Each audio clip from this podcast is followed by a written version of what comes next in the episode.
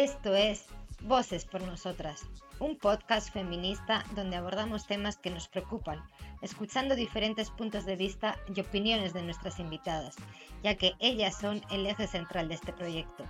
Por eso siempre hablamos desde el respeto y la solidaridad, aprendiendo de todas y cada una de nuestras experiencias y vivencias personales. Mi nombre es Desiree y con un fuerte abrazo virtual, comenzamos.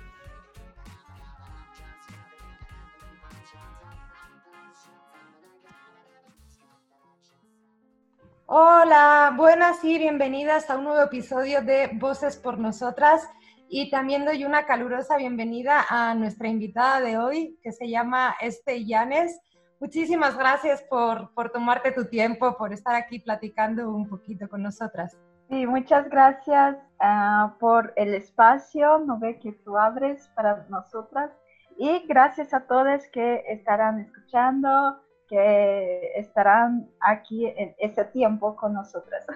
Y bueno, para que te conozcan un poquito más, voy a hacer una pequeña presentación tuya y luego ya te dejo tu espacio para, para que platiques. Como, como comentábamos, eh, nuestra invitada se llama Este Llanes y nos habla desde, desde Sao Paulo, desde Brasil. Ella es una mujer que, que tiene 30 años y es activista y militante boliviana y feminista de los pueblos originarios. Y en esta ocasión ella nos viene a platicar sobre el racismo y la xenofobia que, que se vive en un país como, como Brasil, que cara al mundo da una imagen de un país muy diverso, sin que hay ningún tipo de discriminación, pero que eso tiene muchos matices, como nos va a contar este en esta plática. Así que un tema bien interesante que lo, que lo expongas sobre, sobre la mesa. Entonces, pues gracias, gracias de nuevo por querer platicarnos sobre esto y para que te conozcan un poquito más y nos quieres contar un poco acerca de, de cómo empezaste en la militancia, de quién eres tú, ahí lo que tú quieras. Sí, muchas gracias. Eh, bueno, como mujer racializada en Brasil, y es una cuestión de, no se habla mucho en aquí de los pueblos originarios, entonces siempre me sentí muy perdida con la cuestión de que no, no, no me encontraba en un lugar. Por eso me tardé muchísimo en mi militancia no me encontraba, no, no sabía mucho que, dónde era mi lugar y cuáles eran las cosas que yo podía hablar, ¿sí? porque yo siempre en aquí en Brasil, yo me junté mucho al movimiento negro, que era una lucha feminista negra, ah, siempre vi el racismo, siempre he luchado con ellas, pero sabía que no era una lucha mía, sabía que yo podía sí hablar de esas cosas, pero no era mi lugar de hablar de esas cosas porque yo no soy, claro, una mujer negra. Entonces yo sabía que esa era una lucha que me identificaba, pero no encontraba una lucha que era la que yo podía hablar. ¿sí? Entonces a los 30 años, que es recién, ¿no ve? 29 años, entonces yo recién me estoy descubriendo como una mujer que sí tiene un lugar que puede hablar, que puede hablar del color marrón, que puede hablar de, de las cuestiones del racismo que no son habladas porque aquí en Brasil uno piensa que no, todo, hay mucha gente, entonces todos tienen su espacio. Y esa no es la verdad. Mucha gente me intentó callarme por muchos años. Obvio, logró en muchas cosas, porque si una mujer solamente se descubre a los 30 años, es porque toda opresión de alguna manera logró, infortunadamente. Entonces, ahora yo intento uh, apropiarme de mi voz, de quién soy. Soy marrona, soy del pueblo originario. Esa es mi lucha. Aunque haya gente en aquí que nos va a decir cosas como no, no hay, no hay racismo contra los indígenas. Entonces yo les puedo decir, no, tú estás equivocado, tú no sabes de la historia, tú sabes de tus privilegios y no de lo que pasa con las personas que son racializadas, ¿sí? Entonces así empezó mi militancia y bueno, estoy en el medio de ella creo que ahora y ha sido trabajada muchos años estoy siempre buscando comprenderme y todo. Entonces, es buenísimo tener ese espacio que podemos hablar de esas cosas, ¿sí? No, es bueno que tú tomes tu voz para, para platicar de esas cosas que están invisibilizadas. No, solo en Brasil, porque por desgracia pasa en muchísimos más lugares. Sí, afortunadamente. Y, y, bueno, estás comentando el tema de, de, la discriminación que por muchos años fuiste callada y esa discriminación, por lo que me comentabas, empezaba desde, desde la infancia. ¿Qué experiencias nos puedes contar que, quieras compartir, que hayas vivido tú cuando eras una niña chica en la escuela y en diferentes espacios? Bueno, cuando yo era chica, mis papás han trabajado mucho, claro, como, como padres migrantes, como personas migrantes. Han trabajado mucho y con mucho costo me, pusieron en un colegio privado particular.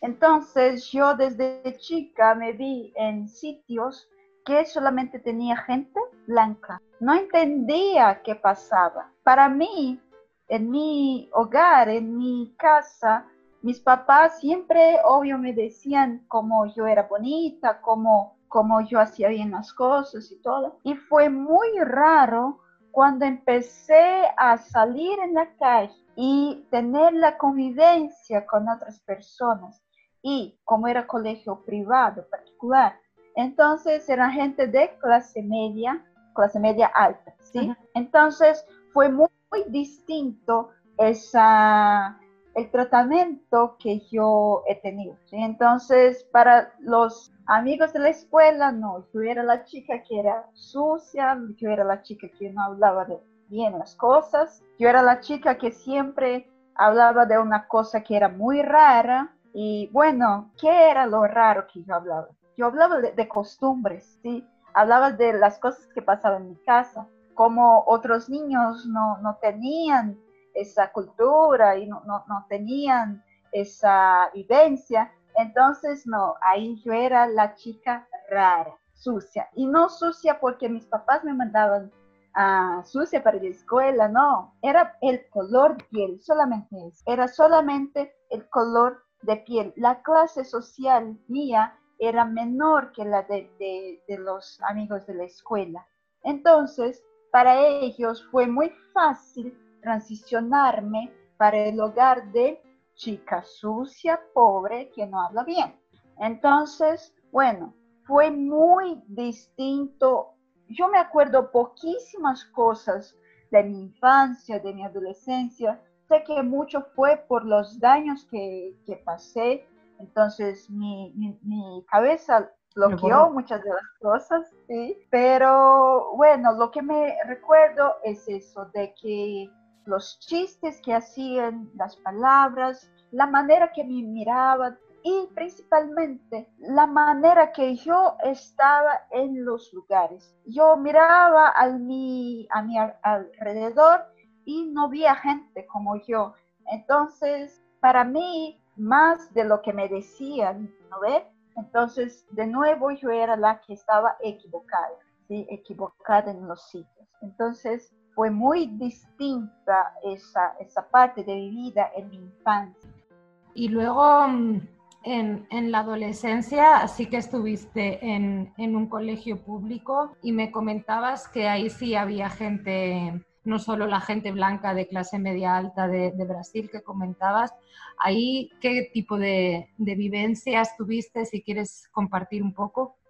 Yo estudié por algunos años en un colegio particular, no alcanzó el dinero por mucho tiempo, entonces mis papás tuvieron que sacarme de ese colegio particular y empecé a estudiar en colegio público. ¿Qué pasó? Bueno, he visto sí más gente racializada en las clases. Entonces eso para mí ya fue muy distinto. Veía gente que era diversa y pensé, bueno, tal vez en aquí yo pueda encajarme, ¿sí? Tal vez en aquí sea mi pertenencia. Pero infortunadamente he visto que algunas de las personas eran los que les hacían los chistes, ¿no? Les sufrían el bullying y esas personas, algunas de ellas, procuraron, procuraron otras personas entre comillas, ¿no ve? Eh, inferiores y bueno, intentaban inferiorizar a esas otras personas. Entonces yo pasé por también por manos de gente que era racializada y gente que también era blanca, que siempre buscaban personas que querían hacer el bullying. Entonces, en ese medio, yo escuché cosas de personas como, vuelve a tu país, ¿qué estás haciendo aquí? ¿Cómo es tu gente? Entonces, tienes que, no pertenencias en aquí.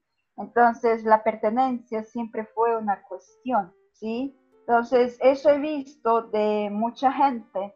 Y bueno, mientras estaba en el, en el colegio público, estudiaba, yo hacía parte de una iglesia que era, era en un barrio de São Paulo, que era la gente que más clase media, clase media alta. Entonces, las personas en ahí eran blancas. ¿sí? Entonces, como la clase media, la clase, las clases que están más arriba, entonces son blancos, la mayoría blancos. Entonces yo tenía las dos vivencias, la diversidad en, el colegio público, ¿sí? en la escuela, y tenía de nuevo solamente gente blanca en, en la iglesia. Y he visto que yo no, es, no, no pertenecía a ninguno de los dos sitios, porque en la iglesia había gente que sí tenía mucho amor con nosotros, con nuestra familia, como éramos inmigrantes, como somos inmigrantes. Entonces, intentaban cuidar de nosotros, intentaban separar alimentos para que pudiéramos llevar a nuestra casa y cocinar y tener comida que comer. Y bueno, y ahí he visto una cosa, no solamente los niños que eran las personas que decían cosas malas, cosas feas para lastimar, pero los adultos también. ¿Qué he visto los adultos? He visto que se enojaban mucho, que nos daban comida. Entonces, ¿por qué están dando comida a ellos?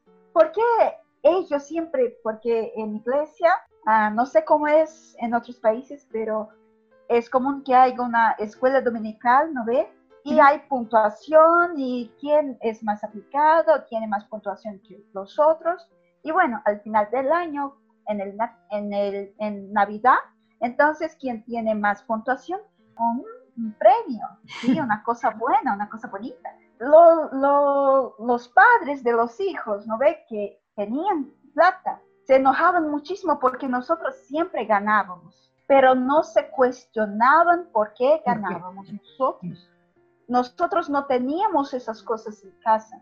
Entonces, cuando vimos que podíamos ganar un juguete, podíamos ir a comer en México por primera vez, ir al cine por primera vez, entonces con toda la fuerza íbamos y ganábamos. Y eso se enojaban. Pero no, no era que, ah, nos están facilitando, no. Era que nosotros teníamos tan pocas posibilidades en la vida que cuando aparecía una, nos agarrábamos a ella y, ganábamos. Entonces, de todos se enojaban. Cuando llegábamos hasta, hasta las actividades de la iglesia, estábamos con hambre, ¿no ve? Porque vivíamos lejos. Entonces, teníamos que salir muy temprano de casa para llegar. Y claro que todos, la iglesia tenía coche, ¿sí? Pero nosotros no, nosotros teníamos que tomar bus y ir a pie por 30, 40 minutos. Niños teníamos que ir a pie para ir a la iglesia. Y cuando llegábamos ya estábamos con hambre. ¿Qué hacíamos? Ah, tenía, tenía un lunch. Entonces ya comemos un sándwich, pero tenía después una torta. Ah, entonces no comemos mucha torta. Vamos a, comer la torta y vamos. ¿Y que los adultos hacían? que los otros niños hacían? Mira, de nuevo están comiendo todo, no, nos van a dejar nada, no viene del otro lado de la historia, nunca han ido. Entonces, bueno, eh, eso para que veas que no importaba la clase social, nosotros los inmigrantes de piel marrona no estábamos incluso nunca, ¿sí? Aquí en Sao Paulo hay una comunidad boliviana y es fuerte, es una gran comunidad boliviana y es muy unida. cuando empecé a ir hasta el caporal y tener amigos bolivianos, he visto que todos eran unidos, todos iban a, las mismas escuelas, todos iban juntos, los mismos trabajos. Entonces, bueno, si yo pienso, no sé cómo es la opinión de todos, porque la mayoría del pueblo boliviano no les gusta hablar mucho de esas cosas que pasó, porque les duele, creo, o porque las, la, la situación fue distinta con ellos y también está bien. Pero me pareció mucho que si yo tuviera un lugar donde los, los amigos fuesen marrones, bromas fuesen iguales que hacían mi familia, entonces tal vez yo no iba a salir de la comunidad boliviana. Porque si, si estar en la comunidad boliviana es estar con tus iguales y, sal, eh, y salir es pasar por lo que yo pasé, entonces, bueno, no, si, si, si puedo elegir, no iba a elegir pasar por todo. ¿sí? Entonces, entiendo la, cuestión de la comunidad boliviana y todo, porque en todos los sitios eso me acompañó de no pertenecer. Entonces, eso fue por siempre. Y el tema de, de, no, de no pertenecer, justo como, como estabas comentando ahora, también se vio reflejado un poco en, en las personas referentes que tú tenías, ¿no? En la niñez y en la adolescencia. ¿Qué referentes tenías tú de como de mujeres racializadas, de los trabajos que tú podías conseguir y todo eso también te, te, impactó bastante en esas épocas de tu vida? Claro, sí, con toda la certeza. No, tener una referencia fue demasiado es demasiado para una persona. No, no te ves en ningún sitio. Cuando yo, tenía que salir mucho con mis papás de, de bus, de, de, metro, nunca ve, cuando yo tenía contacto con personas que eran profesionales, nunca veía gente como yo. Entonces me acuerdo mucho de caminar en la Aquí en São Paulo hay una calle que es muy famosa que se llama Avenida Paulista. Sí, es donde pasa todos los movimientos. Es lindísima, ¿sí? Y es una cosa como que profesional y corporativa y ves gente muy, muy linda. Me acuerdo de caminar por, por la avenida antes que sea tan bonita como era hoy, pero ya, ya era bonita. Entonces, me acuerdo de caminar y ver las mujeres con tacones y sus, sus ropas, ¿no ves? Su traje negro y formal y bonitas caminando. Me acuerdo de eso. Y yo he visto y pensé, bueno, quiero eso, quiero vestirme formal, quiero eso, pero no veía gente racializada, ¿sí? Solamente veía gente blanca. Entonces, se quedó muy turbo que yo quería ser cuando fuera adulto. Entonces, profesión que yo quería seguir. Entonces, eso miraba, miraba a las mujeres que eran bonitas y quería ser bonita. Entonces, bueno, si, si estar con tacones, si estar con el traje formal es ser bonita, entonces yo... Pero ahí, cuando uno piensa, ah, ya, entonces, ya, quieres vestirte de esta forma, entonces ¿Cuál va a ser la profesión? ¿Y cuál profesión me ocurrió? Fue la de secretaria. Entonces, en mi cabeza, las mujeres más bien sucedidas eran secretarias. ¿Y por qué? Porque mi hermana, mi hermana mayor, cuando estudió para una profesión, estudió y pasó para ser secretaria.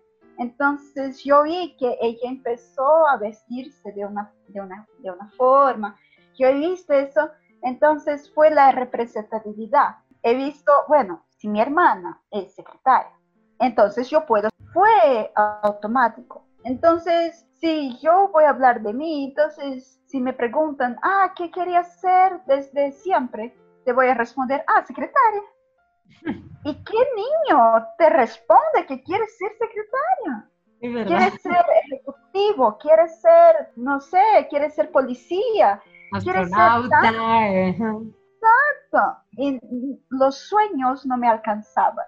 Y, y, es la verdad. Entonces, lo que he visto fue que cuando yo veo mi sobrina, hoy yo vivo con mi sobrina y mi hermana, y mi sobrina es blanca, porque su papá es blanco, entonces jaló a la familia de, de su padre. Cuando uno pregunta a ella qué quiere ser, ella dice, tan, con 10 años, dice tantas cosas. Ah, quiero ser cantora, quiero ser veterinaria, quiero ser designer, quiero ser man, no me alcanzó no me alcanzó, no me llegaron, no me era posible esas cosas. Entonces es una cosa tremenda. A ver, tal vez sea por eso que no vemos tantos bolivianos. Aquí en São Paulo hay muchos bolivianos y no vemos tantos de nosotros en otras profesiones. Porque todos solamente están en la área de costura. Entonces, bueno, claro, si uno, como he preguntado antes, si uno me preguntara, ¿quieres pasar por discriminación o quieres estar con tus iguales? Yo quiero estar con mis iguales. Cuando estás con tus iguales, también tú te cerras y te proteges, claro, entiendo ese pensamiento y es un pensamiento muy válido, pero creo que es principalmente por eso que no hay muchos bolivianos en otras áreas, ¿sí? Porque intentamos nos pegan de tantas maneras físicas, porque sí, yo, yo en la escuela he sufrido violencia física, eh, de manera física, de manera psicológica, que cuando estás adulto y, puedes escoger, puedes elegir, entonces no, ahora quiero protegerme, ah, ya, ya, ya basta, llega de eso, ya pasé por todo, no quiero solamente trabajar, quiero tener mi dinero y no estamos, no ocupamos otros sitios porque somos cuestionados todas las veces que intentamos. Qué duro lo que, lo que cuentas también, eh, la verdad. Y, y, también de cuando iniciaste tu, tu, tu, vida laboral, trabajando y todo, en, en esa etapa de tu vida y en la que sigues ahora también, para no cambiar también, por desgracia, has sufrido discriminación con, con, tus jefes, jefas, compañeros. No sé si quieres hablar un poquito más sobre eso. Bueno, como te he dicho, yo, yo quería parecerme bonita, ¿sí? Para mí, lo bonita era una cosa que yo nunca podía alcanzar.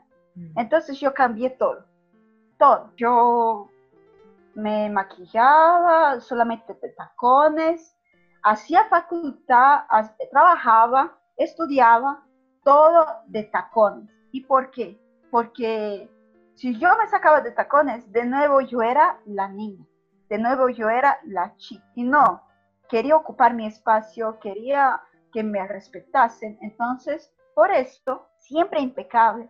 En esta parte, yo me descaractericé mucho, muchísimo. Entonces, cuando adulta ya empecé a hablar cosas cuando me, el brasileño siempre te cuestiona. En aquí siempre hay la pregunta, ¿de dónde eres? No eres de aquí, ¿verdad? Entonces siempre te quiere recordar que no eres, no perteneces a, un, a un lugar.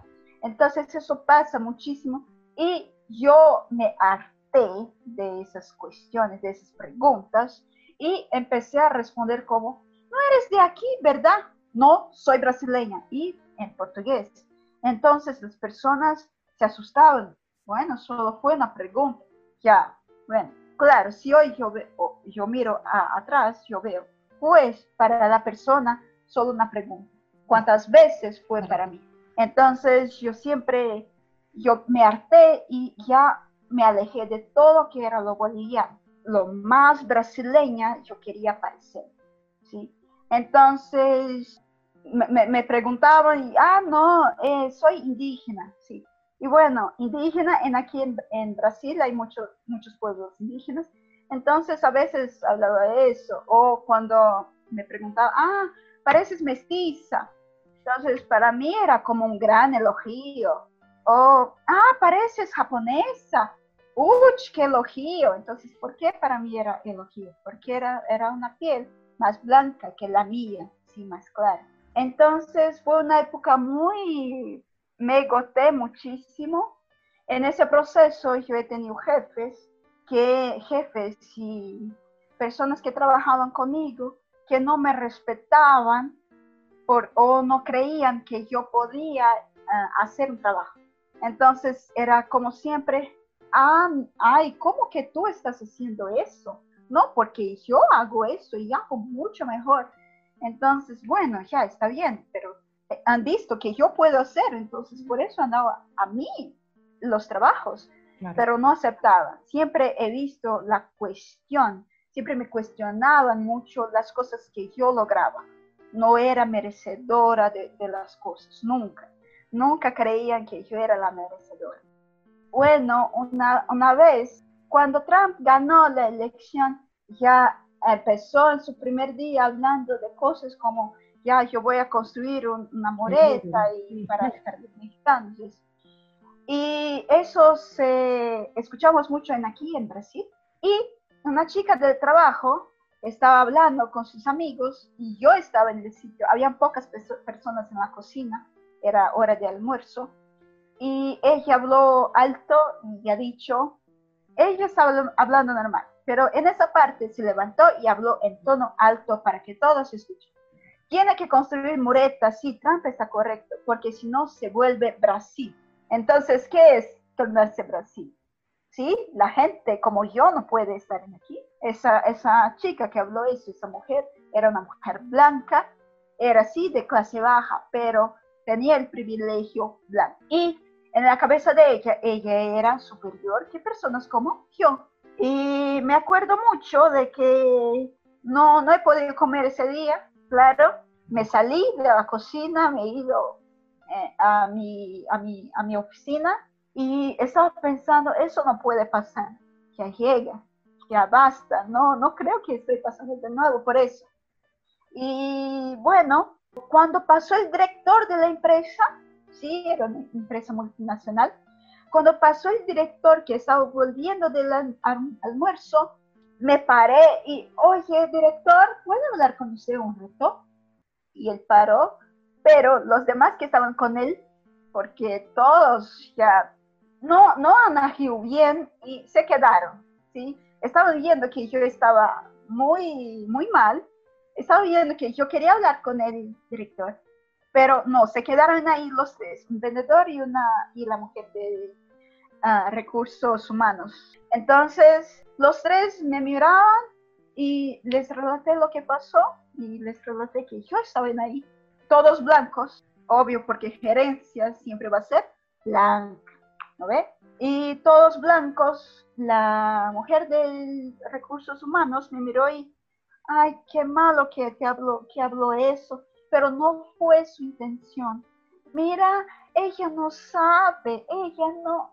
Entonces infantilizan cuando quieren los blancos, la gente que sí tiene información, pero cuando es para hablar de trabajo, infantilizan a los racializados, ¿sí? Para que no, no merecemos ese trabajo. ¿Por qué? Porque somos infantiles demasiado. Muy bien. Entonces ella ha hecho eso y cuando yo iba a responder y ya estaba casi llorando, estaba mal, entonces el director le miró y no importa, no importa que, que no, no, no ha sido su intención esas cosas no se hacen. La, la, postura del director fue, fue buena, me alivió muchísimo porque me, empoderó de, de, la manera de que yo puedo hablar. No soy más niña, puedo hablar. Entonces, al final, ¿qué pasó con esa chica? Pasaron en medio muy bonito hablando que cuidado con las cosas que dicen porque otros pueden tomarlo mal, entonces tú cuidado. Entonces, bueno, han hecho una cosa muy mala después que fue el email que no, no, en mi opinión, no tenía que ser así. Tenía que ser un email hablando de racismo, de xenofobia. Claro. Y nos llamaron a ella a una conversación. Entonces fue mal, pero fue bueno que la actitud que yo finalmente he tenido. He visto mi voz, ¿sí? Entonces, antes yo gritaba cosas como, no soy boliviano, soy brasileño, con rabia. ¿Y por qué? Porque me traía mucha lástima, me traía dolor lo que, las veces que yo, que yo he sido reconocida como boliviana, me ha traído dolor. Entonces, bueno, me quedé adulta y no, no soy. Y he visto que mi voz no podía ser utilizada para denunciar las cosas que me pasaron. Entonces, cuando eso pasó, me acuerdo que empecé a ver mi voz de manera distinta, ¿sí? Porque antes era una voz de que, que cuestionaba, pero también negaba mis orígenes. Pero he visto que cuando yo abrazo mis orígenes, cuando yo hablo, no, ella habló para personas como yo, porque también somos migrantes. Entonces, he visto que me hacía bien, no me lastimaba la, la, manera que utilizaba mi voz. Creo que en ahí empecé a intentar a ver las maneras que podía utilizar la voz, ¿sí? Entonces empecé a utilizar mi Facebook, mi Instagram para eh, hablar de, de, lo que me pasaba, los casos de, de xenofobia, los casos de racismo, los casos de machismo, machismo y xenofobia. Entonces yo empecé a hacer eso y las personas les gustaron, ¿sí? Empezaron a ver y no pasa solamente conmigo. Entonces es, no, no podemos callar. Entonces yo he visto esa transformación. Pasaron otras cosas en otros trabajos con gente que no era blanca, que también era racializada. Pasó muchísima cosa. Eh, ese fue, fue, creo que, lo más escancarado, creo que sí, que, bueno, es porque eres inmigrante. ¿sí? He tenido esa transformación. Y, bueno, mi sueño de niña era convertirme en secretaria. Vieron la manera que, como yo trabajaba, me, me pusieron en un sitio de sector estratégico. Entonces empecé a hacer trabajo de analista de proyectos. Entonces, ya otra, otra puerta. Entonces, he visto eso y, ah, entonces yo soy capaz de hacer otra cosa. Claro, amo a mi, mi profesión, lo que estudié para ser secretaria. Creo que me ayudó mucho en la profesión siguiente, que fue analista de proyecto. Después me abrió otra puerta de coordinación, coordinación de asistente de coordinación. También fui y hoy soy maestra. Entonces veo cuántos sitios yo puedo ocupar, cuántas profesiones yo puedo ser. En la realidad yo puedo hacer lo que quiera. Entonces eso estoy viendo mientras pasa el tiempo, ¿sí? Y me encanta muchísimo, me encanta muchísimo. Es que bueno, ¿no? De ese último punto, por lo menos, que, que cuenta después de estos testimonios que estás, que estás compartiendo. Y bueno, hemos hablado de, la infancia, de la adolescencia, del trabajo, de, y durante todas estas etapas, pues al final las personas nos relacionamos con otras personas, con amigos, con amigas, tenemos parejas sentimentales, sexuales. También has tenido, has sufrido, si quieres compartir, algún tipo de discriminación o trato diferenciado por el hecho de ser una mujer racializada en estas relaciones personales con otras personas? Mis novios todos fueron, fueron brasileños, ¿sí? Entonces, lo que pasó fue siempre, tengo 30 años y he tenido tres novios en toda mi vida, y yo me acuerdo de que las mujeres, que mis amigas, que eran blancas, ellas tenían muchas propuestas de, ¿quieres ser mi novia? Sí, para empezar una relación, sí. Pero nunca sentía que yo era, ah, yo era puesta en esa clase de chicas. Yo era la clase de chicas que era la exótica, ¿sí? Ay, ¿cómo será ella?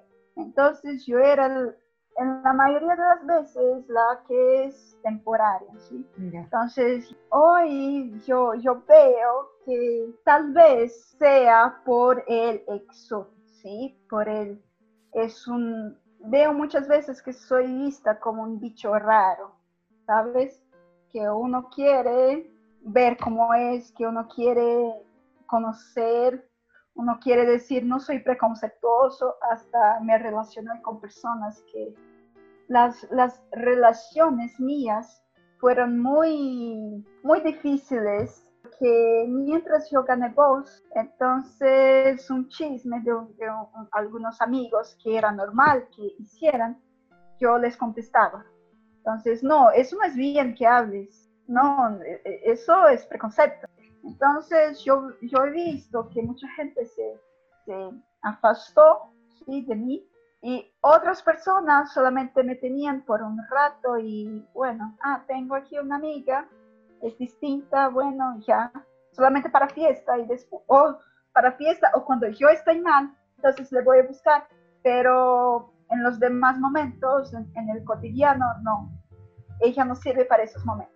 Sirve para que le muestre, sirve para que a veces haga un chisme con ella, para que les haga la burla, entonces, es muy difícil. Yo tengo en mis dedos las personas que, que son mis amigas. En mi búsqueda por, por identidad, por uh, representatividad, que es recién, en mi Instagram empecé a buscar otras personas que tienen la lucha como la mía. En esa búsqueda yo encontré mujeres marronas, encontré gente del pueblo, pueblo originario que sí también está en esa lucha, ve cómo es erotizada, también ve la, manera que es tratada de manera distinta.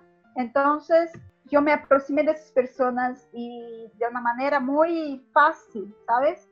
Porque es la misma historia, ¿sabes? Entonces, es muy difícil porque cuando uno tiene el, en las relaciones, te digo, cuando uno tiene el privilegio blanco, él quiere, no entiende que el hecho de que tenga el privilegio blanco no es que tu vida va a ser perfecta, no, no es eso. Es que solamente tú no vas a pasar por algunas cosas que nosotras, personas racializadas, vamos a pasar. Y es muy duro, principalmente aquí en Brasil, que entiendan eso, porque para ellos racismo no existe, hasta para las personas que, que sí creen que racismo existe Ah, dicen cosas como, ay no, no, te han tratado de esa manera porque eres boliviana. Ya no te estoy diciendo que me trataron de esa forma porque soy boliviana, porque no saben de dónde soy. Pero es muy distinto que cuando yo estoy en, un, entro en un sitio, en una tienda de bijutería, entonces, bueno, es cuando yo entro en una tienda, no importa que sea caro, que sea muy barato, no importa, va a pasar lo mismo. Si yo entro, el seguranza va a pasar, me va a mirar, ya, bien.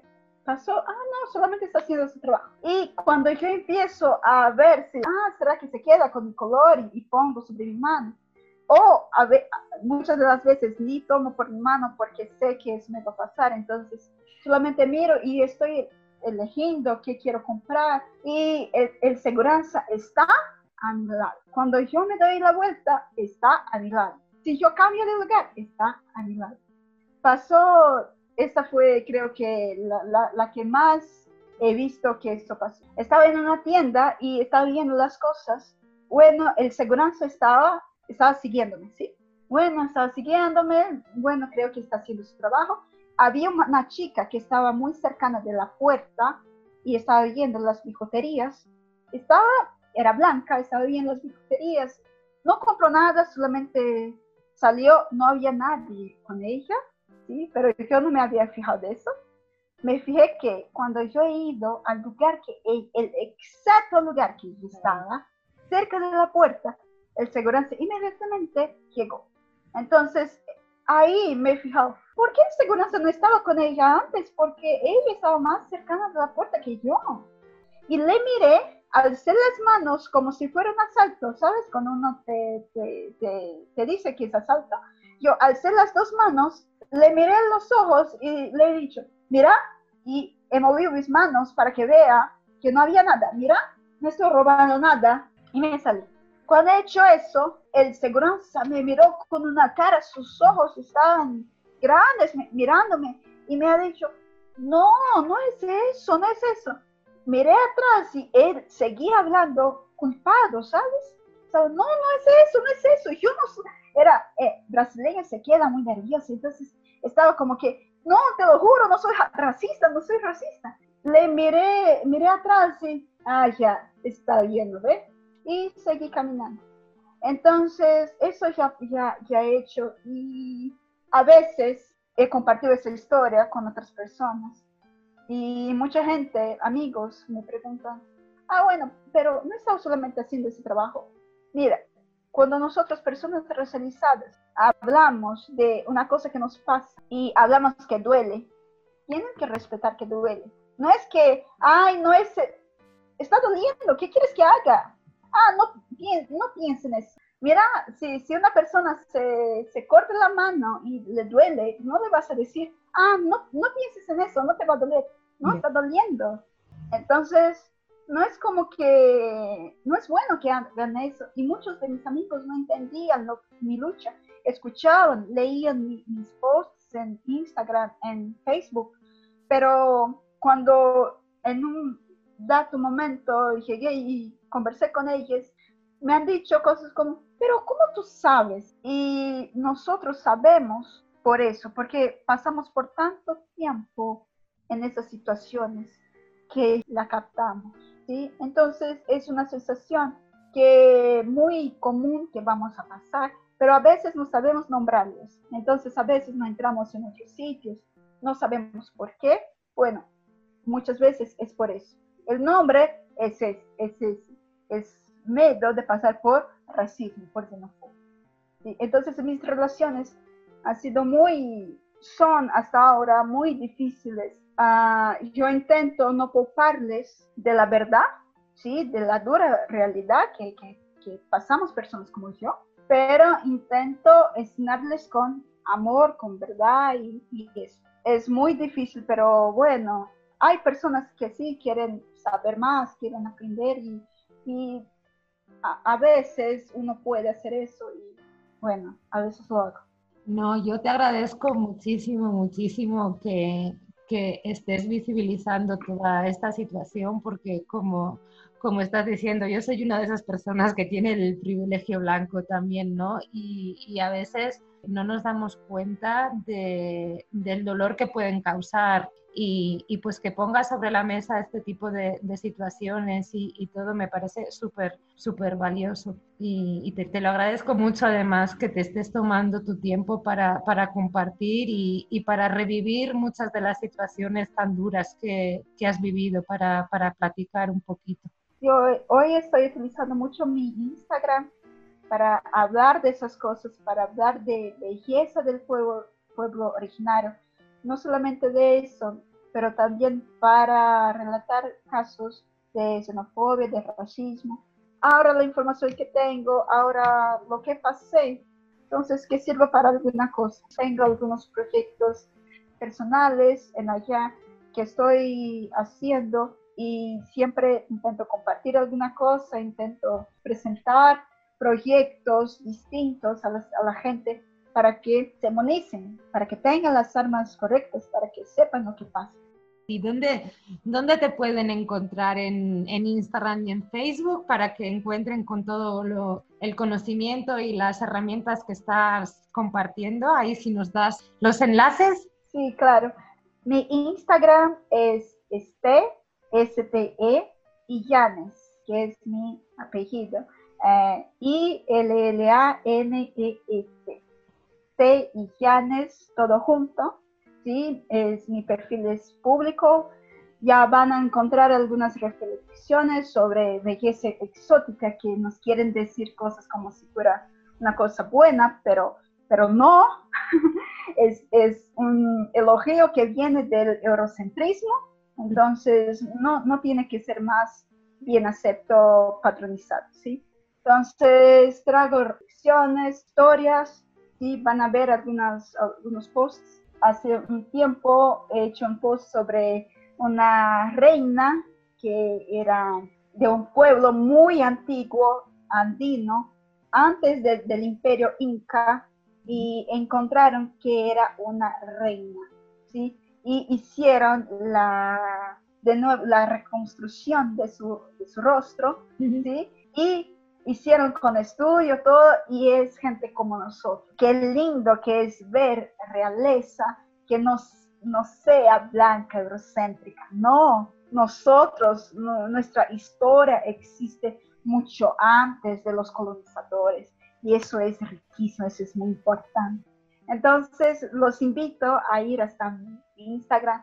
Hay, obvio, hay cosas que, que posto que no son de la lucha, son mis gatitos, pero bien, ah, los invito. Mi Facebook es como yo he tenido una relación que eh, fue abusiva y mi primer novio me persiguió por muchos años. De la última vez descubrí de donde yo vivía, yo tuve que cambiarme de ciudad.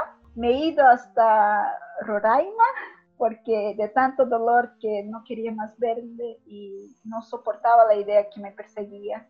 Después de 10 años que hemos terminado la relación, sigue siguiéndome.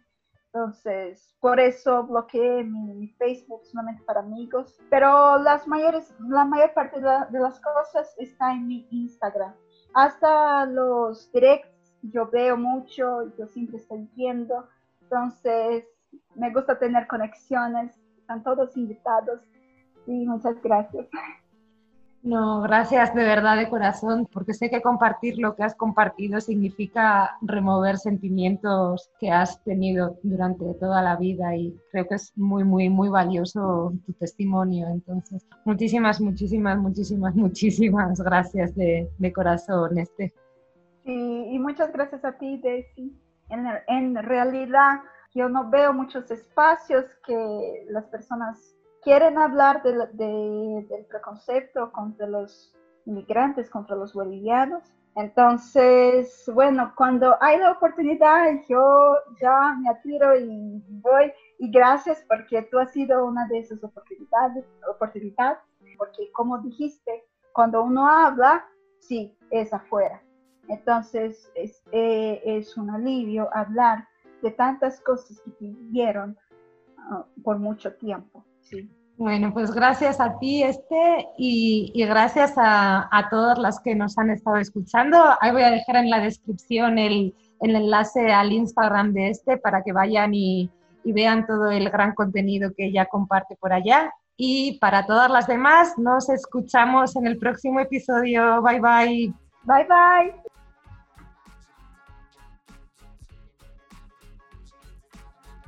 Muchas gracias por formar parte de este proyecto. Voces por Nosotras es un podcast realizado entre todas, por lo que si quieres participar como entrevistada en alguno de los episodios, puedes enviar tu propuesta a vocespornosotras.gmail.com, seguirnos en nuestra cuenta de Instagram voces.por.nosotras o a través de la página web viajaconpdepasaporte.com diagonal podcast Voces por Nosotras. Nuevamente, muchísimas gracias de corazón y escuchamos nuestras voces en el próximo episodio.